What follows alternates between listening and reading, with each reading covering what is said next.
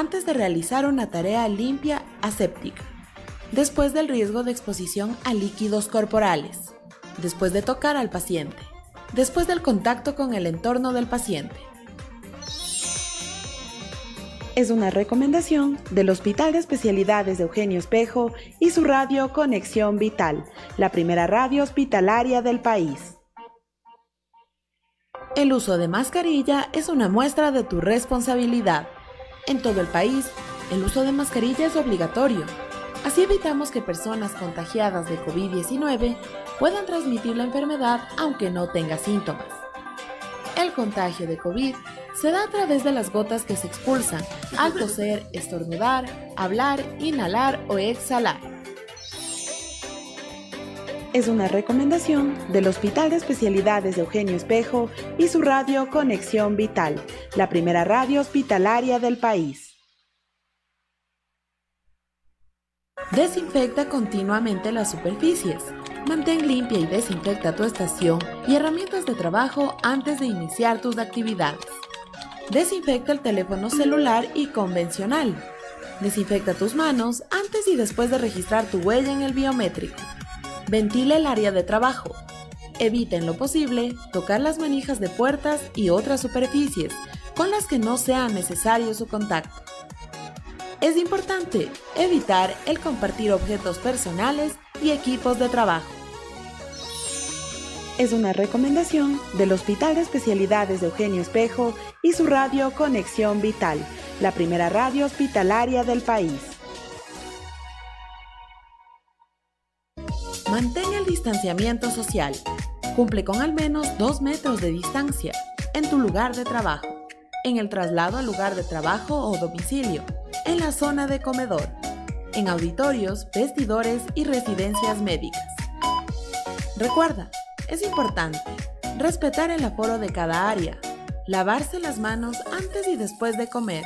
Están prohibidas las reuniones o concentraciones grupales en espacios cerrados y poco ventilados es una recomendación del Hospital de Especialidades de Eugenio Espejo y su radio Conexión Vital, la primera radio hospitalaria del país. Antes de estornudar, es importante recordar. Cúbrete la nariz y la boca con un pañuelo desechable al toser y estornudar, y deséchalo a continuación a un cubo de basura que cuente con tapa. Si no dispone de pañuelos, emplee la parte interna del codo sin quitarse la mascarilla para no contaminar las manos posterior a toser o estornudar, o después de tocar superficies potencialmente contaminadas, realiza un adecuado lavado con jabón líquido y desinfección de manos. Evita tocar superficies del rostro, como ojos, nariz o boca, sin haber realizado higiene o desinfección de manos. Si no puede evitar escupir, realícelo en un pañuelo desechable y deposítelo en un cubo de basura que cuente con tapa es una recomendación del Hospital de Especialidades de Eugenio Espejo y su radio Conexión Vital, la primera radio hospitalaria del país.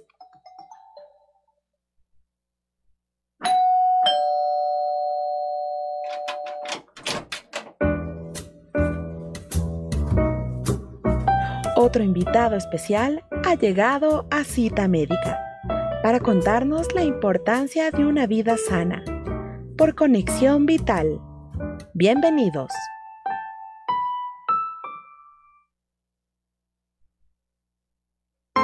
Estás escuchando Cita Médica.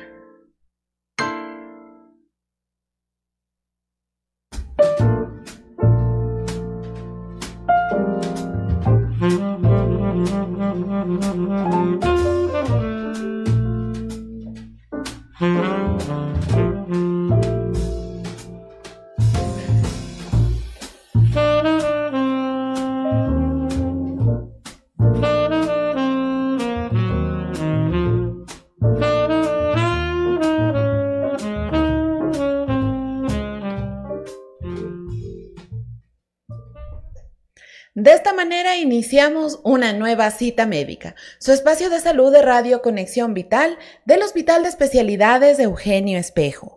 Qué importante es llegar a ustedes con temas de interés y de hecho recibir todas estas inquietudes y sus solicitudes a través de nuestros canales informativos, WhatsApp, Facebook y otros.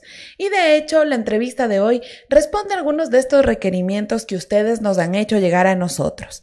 Debemos comprender que muchas veces nosotros relacionamos la salud visual con el uso o la medida de los lentes sin que ello sea en realidad la globalidad que implica la salud visual.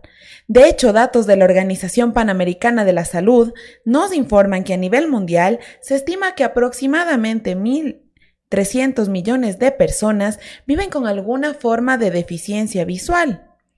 A nivel mundial también, las principales causas de la visión deficiente son los errores de refracción no corregidos y las cataratas. La mayoría de las personas con visión deficiente tienen más de 50 años. La ceguera y la discapacidad visual se pueden prevenir en aproximadamente el 80% de las personas.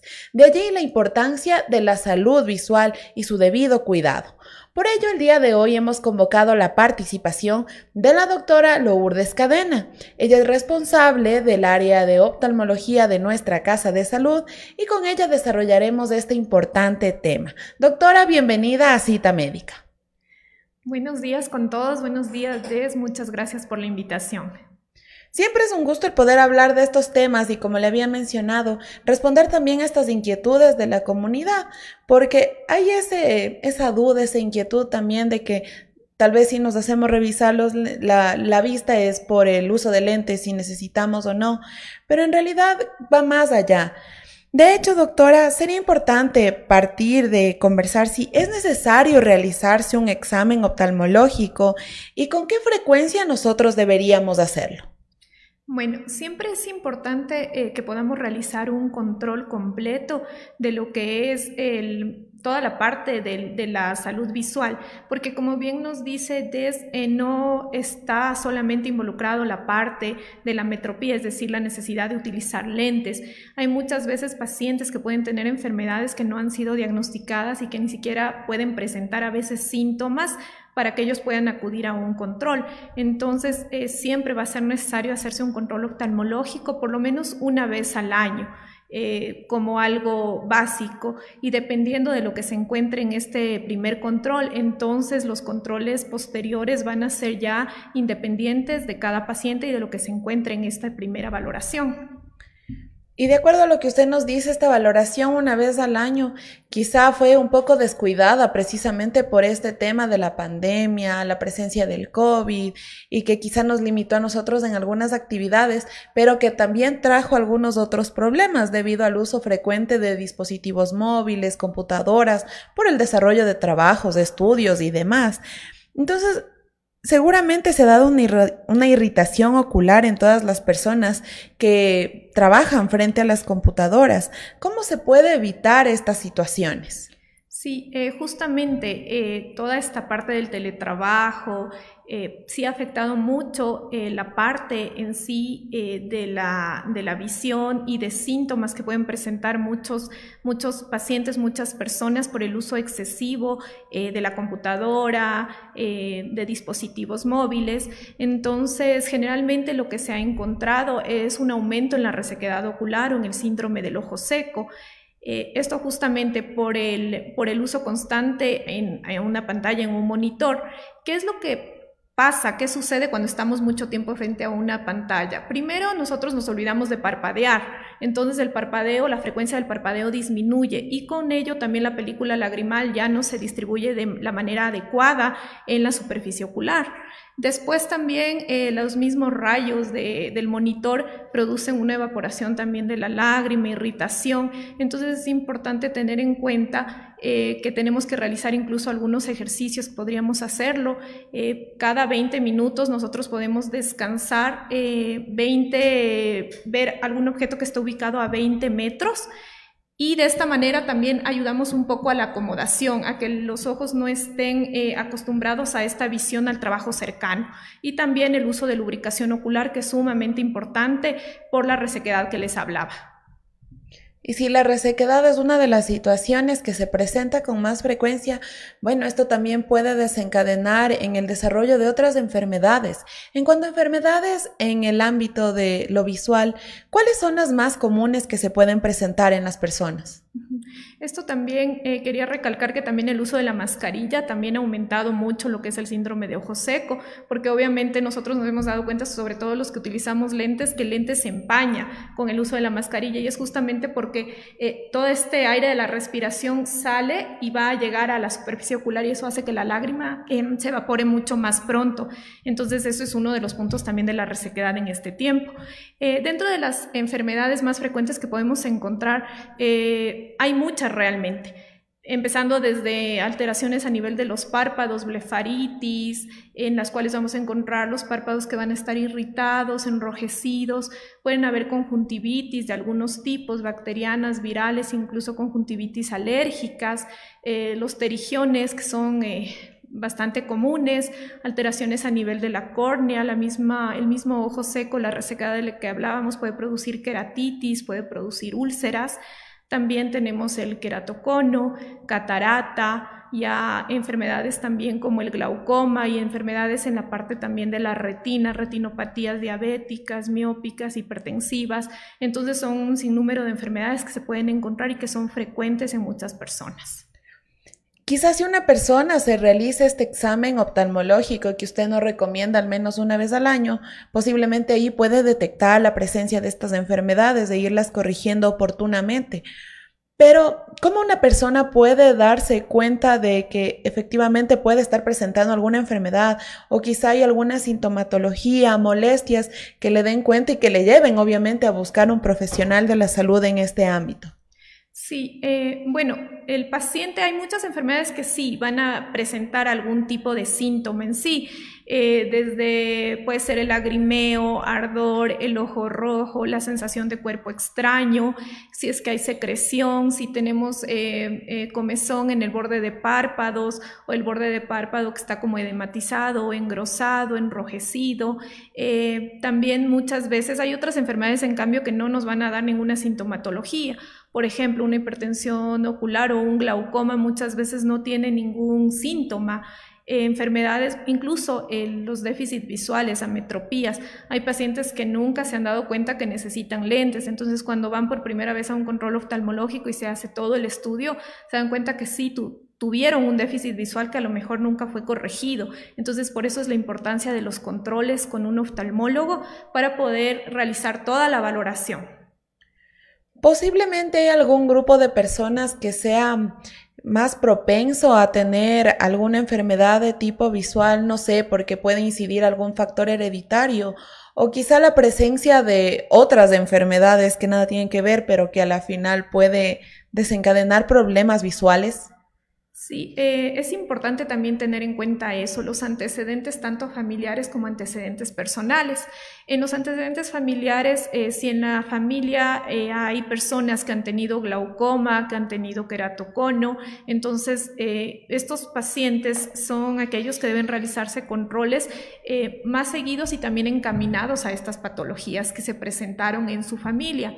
Igualmente los antecedentes personales, pacientes que tengan diabetes son pacientes que tienen que hacerse un control oftalmológico porque ellos pueden presentar desde ojo seco hasta úlceras, pueden presentar glaucoma, pueden presentar retinopatía diabética, los pacientes también con hipertensión arterial deben realizarse un examen oftalmológico, pacientes eh, con artritis reumatoidea también porque son más propensos a un síndrome de ojo seco, por ejemplo. Entonces sí hay algunas patologías que están correlacionadas con alteraciones a nivel ocular.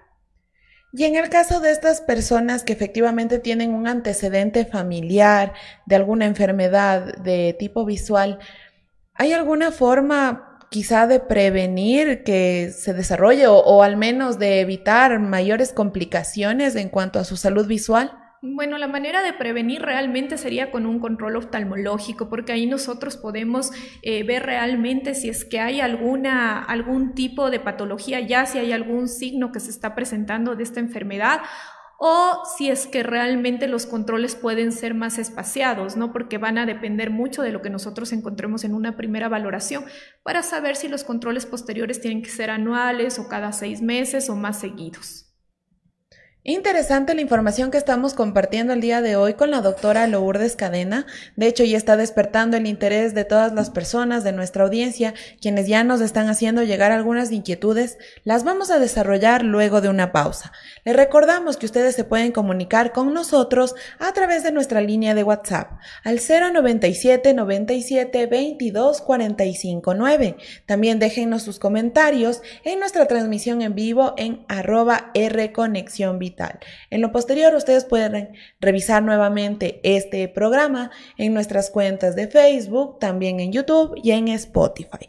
Regresamos luego de unos minutos para seguir hablando sobre este tema importante, la salud visual.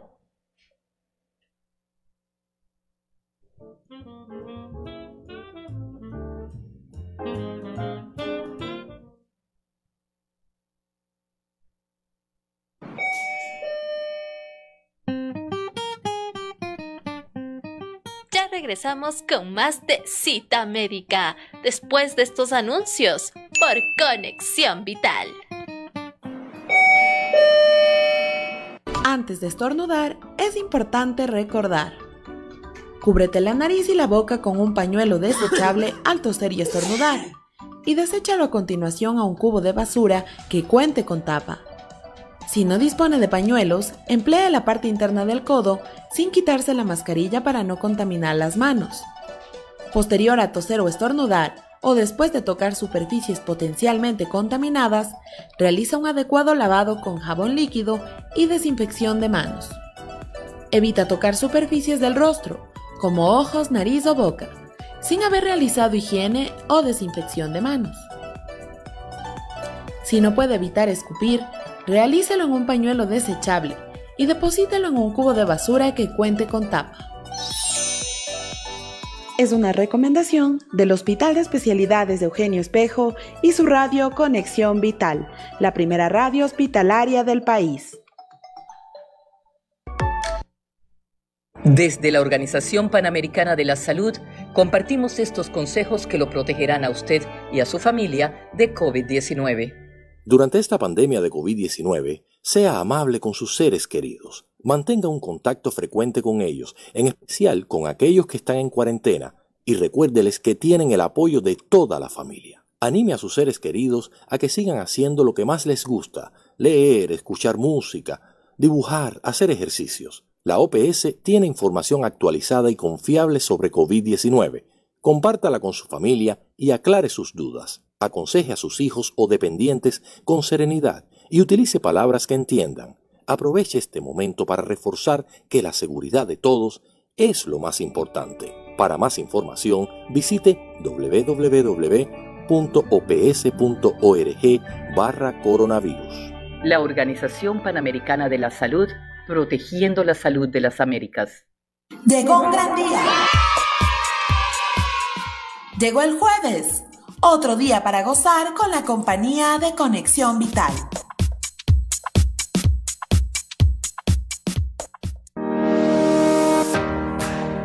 Usted está escuchando Conexión Vital, la primera radio hospitalaria del país.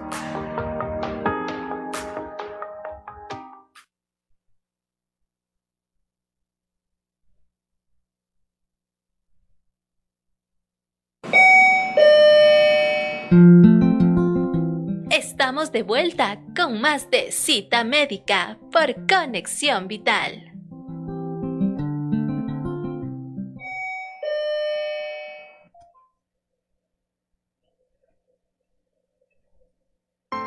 Estás escuchando ah, Cita Médica.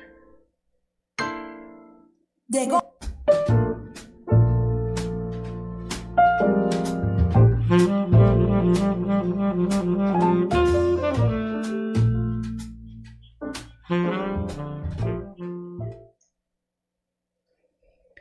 Gracias por continuar en nuestra sintonía. El día de hoy estamos abordando el tema de la salud visual y contamos con la participación de la doctora Lourdes Cadena, responsable del área de oftalmología del Hospital de Especialidades de Eugenio Espejo.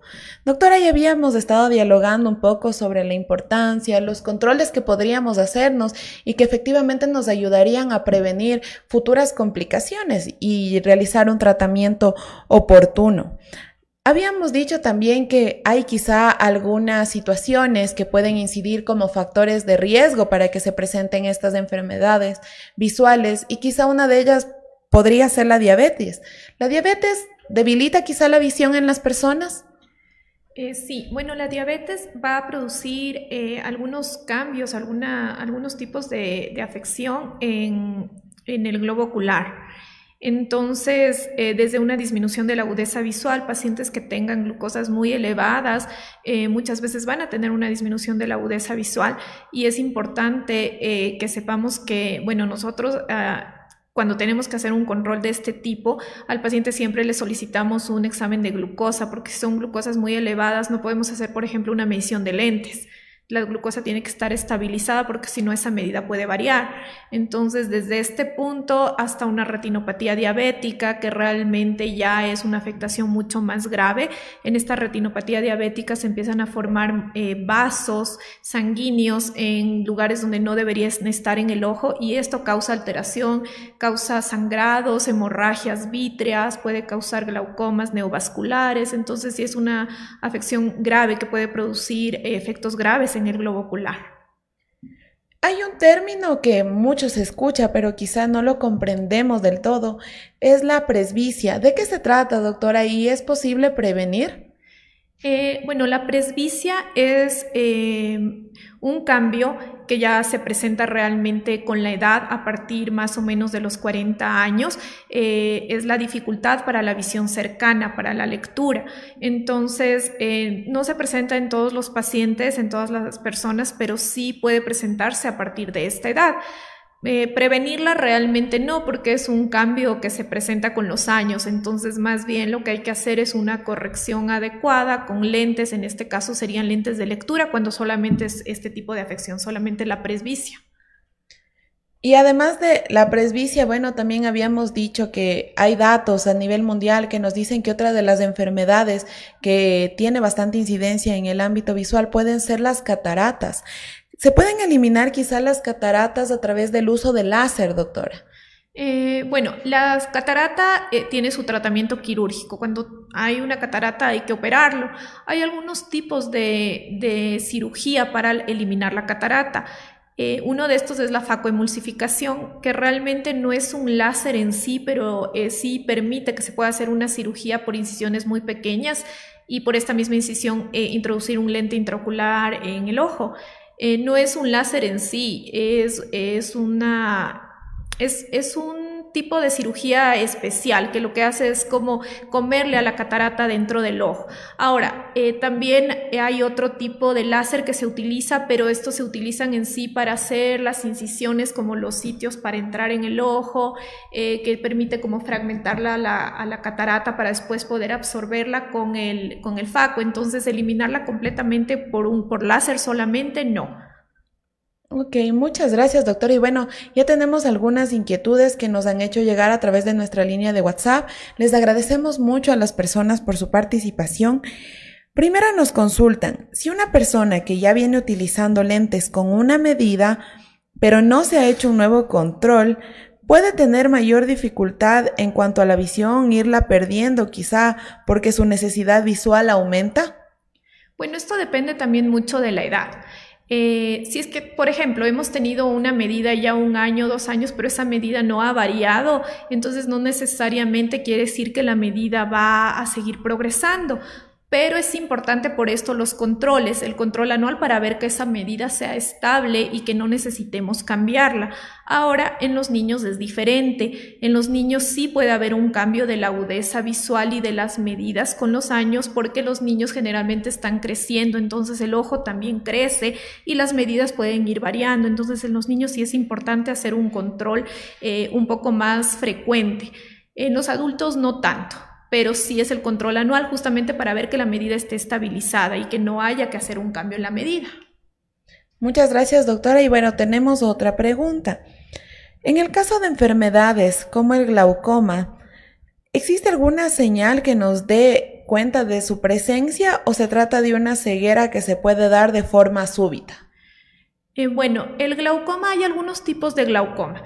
Generalmente el glaucoma, en eh, la mayoría de los casos, no te da una sintomatología franca. No es un paciente que va a tener dolor en el ojo o que va a tener algún síntoma, algún signo que en sí le llame la atención. Muchas veces los pacientes con glaucoma acuden a la consulta, se les hace su control y ahí es cuando se encuentra algún signo como la presión intraocular alta o cambios en el fondo de ojo y ver un nervio óptico con una excavación eh, más grande de lo normal.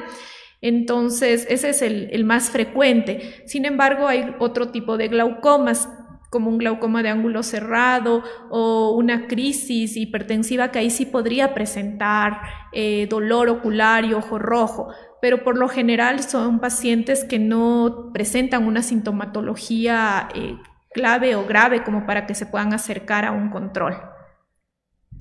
Ahora finalmente, bueno doctora, sabemos que aquí dentro de nuestra casa de salud eh, se abordan temas que son un poco más complejos, obviamente porque se trata de un hospital de tercer nivel.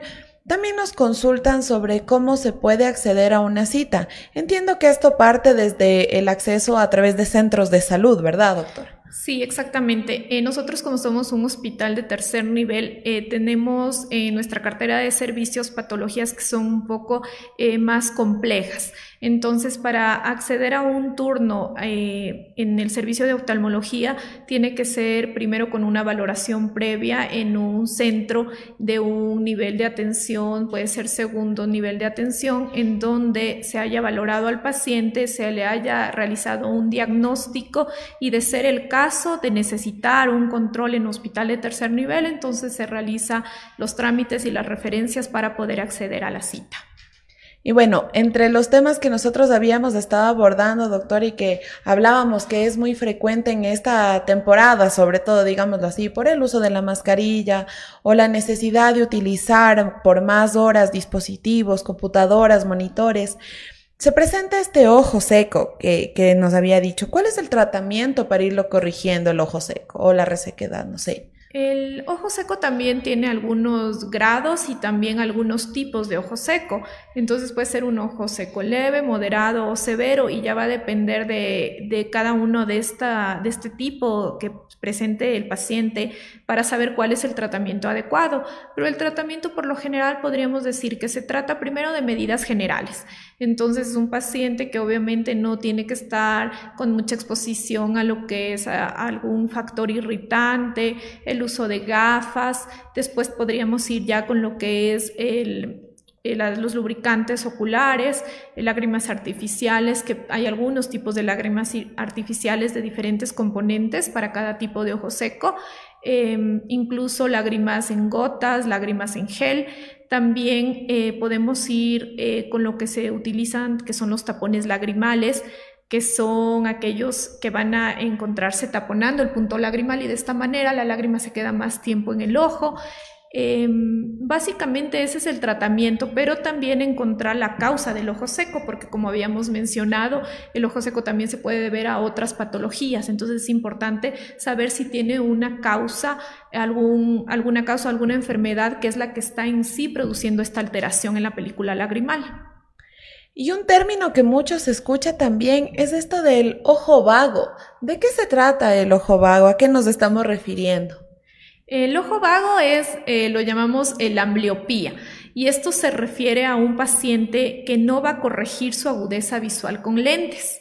Y esto se puede deber a algunas causas, ¿no? Eh, generalmente puede ser porque desde pequeños tuvieron una, miopía, una hipermetropía, algún defecto eh, refractivo que no fue corregido.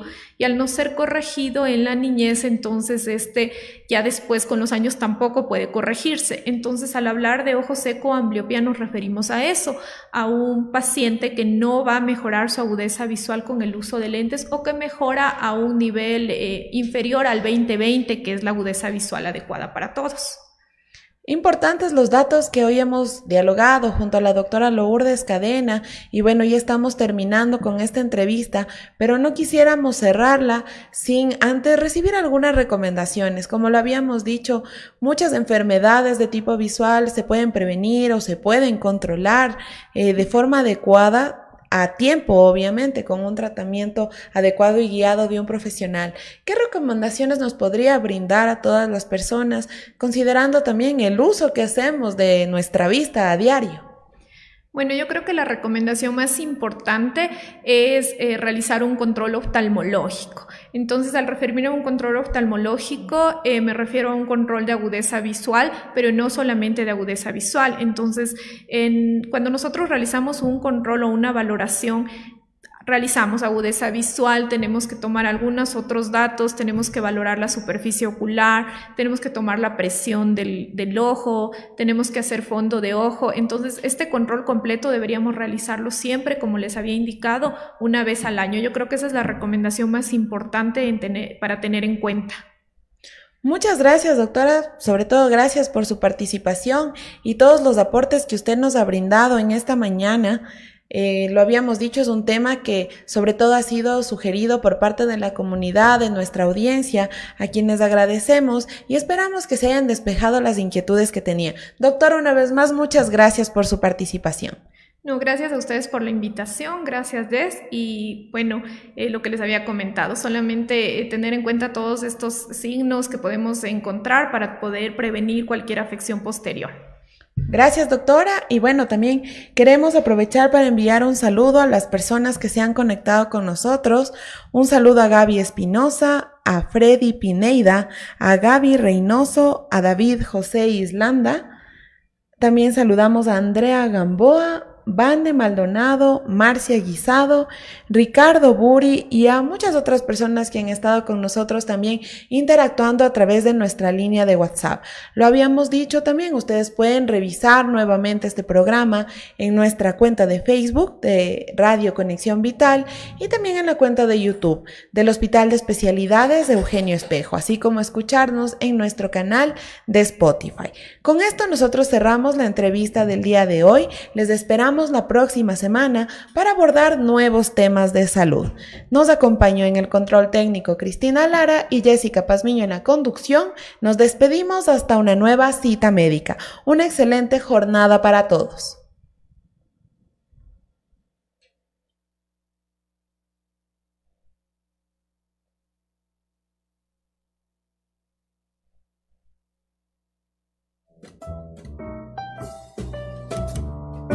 Hemos llegado a la parte final de Cita Médica con otro invitado especial. Te esperamos de lunes a viernes a las 10 de la mañana por Conexión Vital